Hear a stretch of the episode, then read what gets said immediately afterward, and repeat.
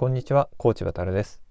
この番組は僕がおすすめの旅行スポットや旅先に持っていくと、えー、便利なグッズ、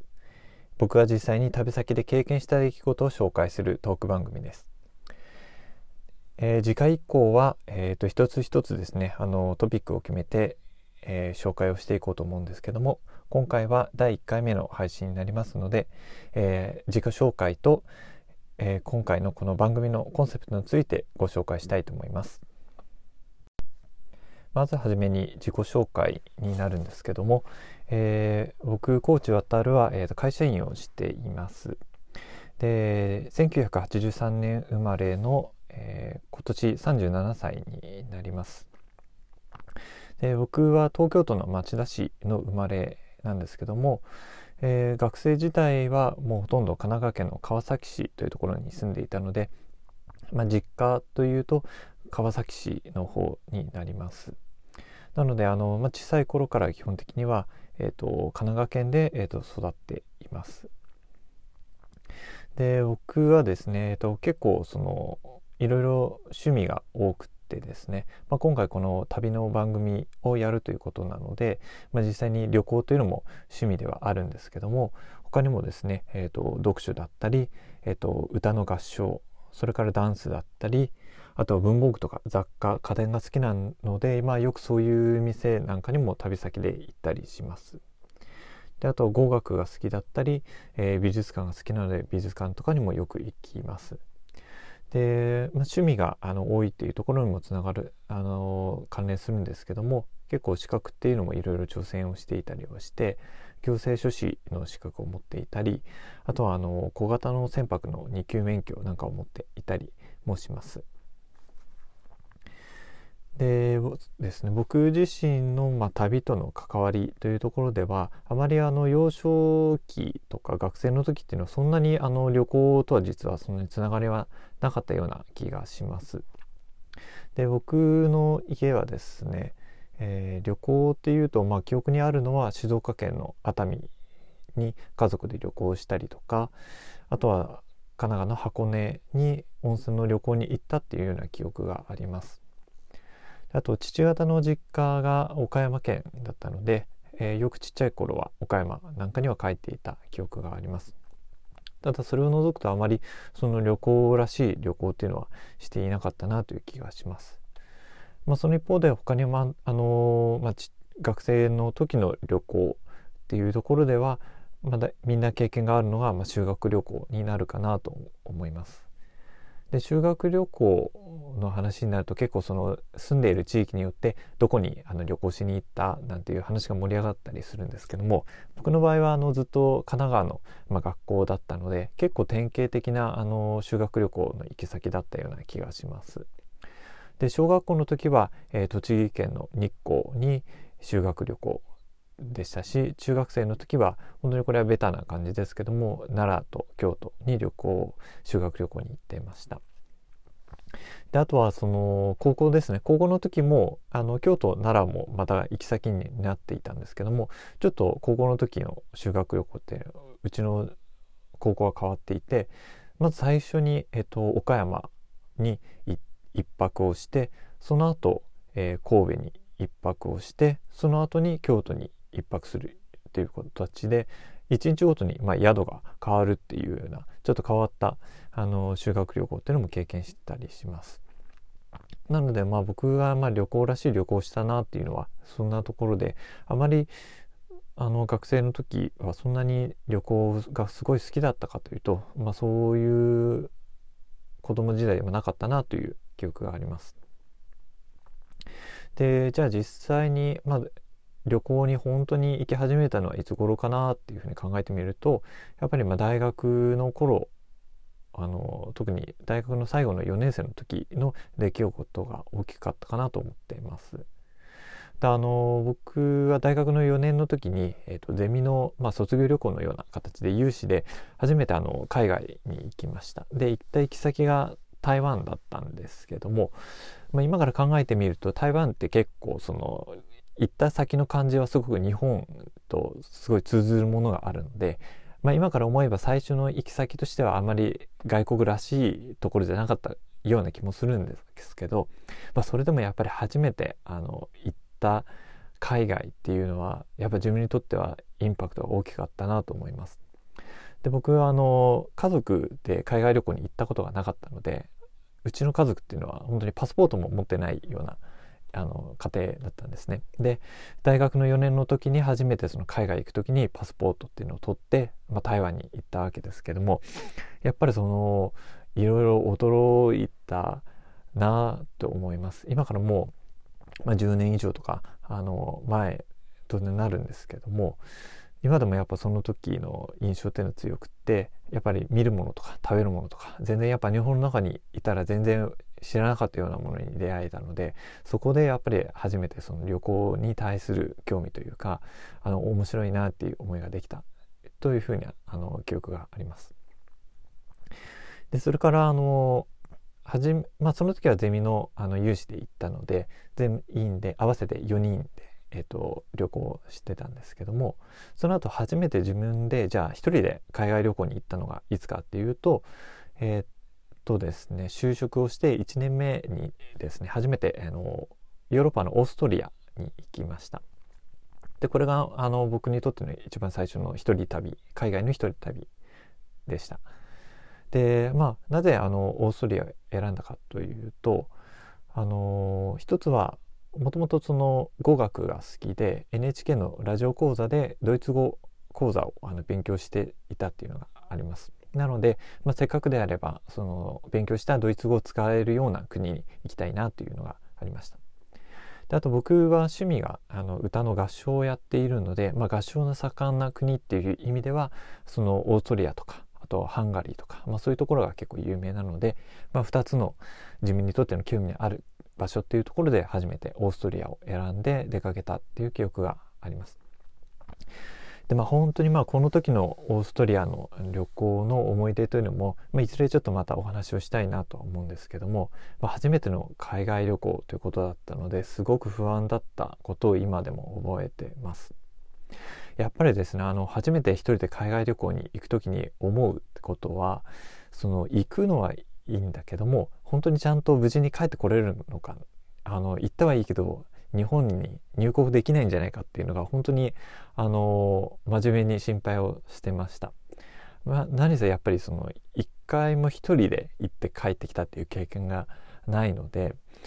あのまあ何かあって巻き込まれて帰ってこれなかったらどうしようっていうのもそうですしあのなんか手続きがうまくいかなくて入国できなかったら帰って帰国できなかったらどうしようっていうのはやっぱり本当に真剣に不安になった記憶があります。でそうですねあとその時あの、まあ、初めて旅行に行くってなると一人で旅行に行くってなるといろいろまあ情報収集をすると思うんですけどもやっぱりその時僕は結構本から入るケースが多いので当然旅行本を買っていました。でその時買ってた本っていうのが地球の歩き方でしたね。で結構その海外旅行の本っていうのは今本屋さんに行くといろいろな本が出ているので比較的選ぶ幅っていうのはあると思うんですけどもその入国する手続きとかあの旅行に先に持ってったらいいものあとはその、まあ、向こうでのその交通手段に関する情報とかが結構詳しく載ってるものっていうのはその時見比べた印象では地球の歩き方が一番しっかりしてた印象があるので、まあ、地球の歩き方を選んだ記憶があります。で結局一回あのあるその本あの旅行の本っていうのを買うとやっぱり本やあの本棚に並べる時に、まあ、デザインの問題から同じデザインのあの本が並んだ方が絶対見栄えがいいので結局やっぱりその後に行く国っていう時も行く時もあの地球の歩き方を買ってあのその国のことをあの情報を集めていた記憶があります。この辺りはやっぱりその人によって好みが出るのであの旅行に行く時にどの本を買うかっていうのは結構話してみると面白いなと思うことがあります。知人と話をしていてもやっぱりその好みのブランドが違ったりすると、まあ、そこであのどっちを買うみたいな話になってまあ別に喧嘩ってほどじゃないんだけどもあのそこでなんか話し合いになったりするのが面白いなと思います。で僕はあの、まあ、一人で行ったあの海外旅行先はオーストリアが1番目っていう話だったんですけどもその後はあの、まあ、スペインとかベルギー、えー、オランダイタリアフランスアメリカ中国ベトナム、まあ、こうした国にあの旅行とかに行っています。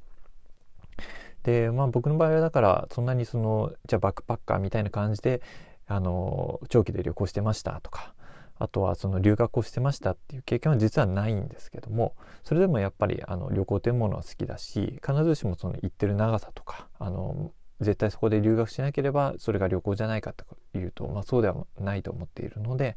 自分ではやっぱり旅行は好きだなあの旅行は趣味だなというふうに思ってます。で、まあ、海外ではまこういう国に行ってきたんですけども日本も結構あの国内の旅行はしています。で今結構ほとんどのあの都道府県っていうのは行っていて今のところまだ行けていない国あ行けていない都道府県っていう意味では沖縄とか鹿児島、えー、佐賀大分鳥取和歌山、まあ、これぐらいで後のあの都道府県はもうあの旅行してたりします。でプライベートで旅行に行っているような場所っていうのもあればあの仕事の出張なんかで訪れた、えー、と先っていうのもあります。で特にあの青森と福島県に関しては僕はこれは仕事であの住んでたことがあります。で青森の場合は5年半で福島の場合も1年半住んでいたのであのこれらのあの県に関してはちょっと他の県と比べるとあの思い出もあるしやっぱ住んでみないとわからないこともあるのであの思い出があるだけじゃなくて結構この件に関しては詳しかったりします。であとは僕結構その好きな旅行先があると結構繰り返し行ってしまうところがあったりするので特にその3回以上訪れているような場所っていう意味ではあの金沢だったりあと瀬戸内海にある直島とかこういうところはもう3回以上行っていたりするので実はまあそう考えると、まあ、結構それだけで旅行。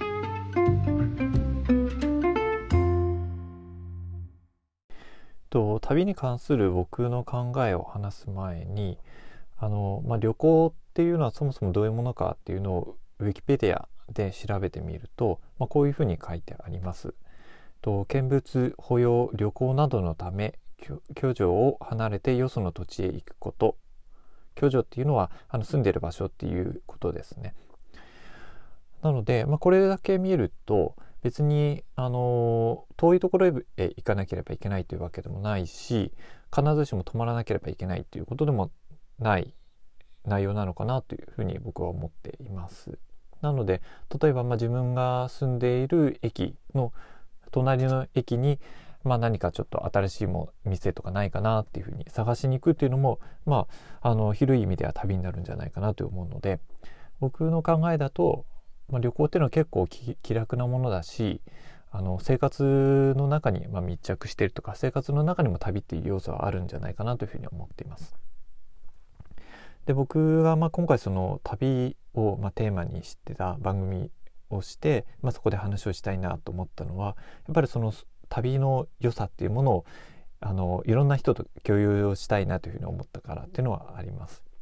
あのまあ、旅行があまり好きじゃないよっていう人に対してはあの、まあ、旅行ってこういういいものなんだよっていうものをもし少しでも知ってもらえたら嬉しいと思いますしあの、まあ、自分が行かないっていう人でも、まあ、行った気になるというか、まあ、旅ってあこういうものなんだなっていうのをあの感じてもらえたらいいなというふうに思います。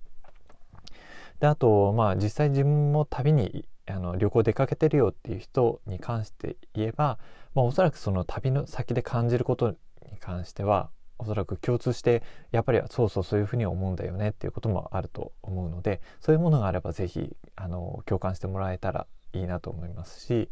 あとはあここはちょっと違うんじゃないのっていうところもあればそれはそれであの自分にとっての再発見になると思うので是非あのその違いっていうところもそれはそれであの面白いものとして受け入れられるといいなというふうに思いますし今後はですね僕自身もまあそういう話をあの寄せてもらえたらあの面白いかなというふうに思っています。で僕自身がですねあのまずそもそも旅行がなぜ好きかっていうとやっぱりその自分の生活の中にないものを知れるっていうところで常にやっぱり刺激があるっていうところですかね。自分の生活の中だけではあの見ることができなかったとか話すことができなかったとかあと体験することができなかったものに会うってことで絶対刺激があるのが旅行なので今自分の生活が退屈だなと思ってる人は絶対旅に出てみることをお勧めします。であとやっぱりその旅のいい、あのー、要素の一つっていうのはあの自分の価値観の再発見になると思っています。まあ、例えばあまりその普段の生活の中だとそんなに人と話すタイプじゃないんだよっていう人であっても例えば一人で旅行に行ったとしたら絶対まああの食事をするしなんか体験したいなと思って行動を起こすわけだと思います。で、まあ、そうした中で、まあ、その旅先であの見知らぬ人とかあとあの会話をしたりとかコミュニケーションを取る中であれ実は自分結構人と話すの好きな方なんじゃないかなっていうことを発見したりするので結構その自分の新しい一面に気づけたりするのが旅の良いところだったりします。であとはその自分が何を食べるかとかあと自分があのどこに行きたいかっていうところであの行動を決めていくと思うんですけどもその行動を決めるとかあのあの食べるものを決めるっていうこと一つ一つがある意味その自分の判断であの行っていくことなのであの自分のそうですねそこでも行動を通じて価値観を発見できるのであのそういう意味でも自分のあの新しい一面を知りたいとかあの自分のことをもう少しあの理解したいと思ってる人には旅っていうのをおすすめします。であと僕はその語学が好きっていうところもあったのでもともとその旅行に行くあの海外旅行に行く時っていうのはあの一つの武者修行みたいなものかなというふうにあの捉えて旅行しています。で例えばイタリアに行く時とか、まあ、スペインに行く中国に行く時だったら僕の場合はそのイタリア語とかスペイン語とか中国語をちょっと勉強してから行くようにしていました。でもちろんその旅行に行く目的っていうのはいろいろあって純粋にその観光で行くのももちろんいいと思うんですけども僕の場合はどちらかというとそのせっかく行くんだったら何かあの身になるものが欲しいなっていうふうに思うのであのその国の言葉を勉強して、まあ、それをちょっと実践の場としてあの実践して使う場っていうふうに捉えて、え、あの旅行していたので。もしあのそうですね語学にも興味があるよとか何かあの旅行に価値を持たせたいよって思ってる人がいたらその語学の修行のために、えー、行くっていう目的を旅行に付け加えても面白いかもしれないです。であとやっぱりその語学を磨くためにはあの現地で話すのが一番だと思います。あの自分がやりたいことがあってそれを伝えるっていうあの明確なモチベーションがあるのであの語学を磨きたいと思ってる人がいたら、まあ、その国その言葉が使われている国に行ってみるっていうのもあのいいかなというふうに思います。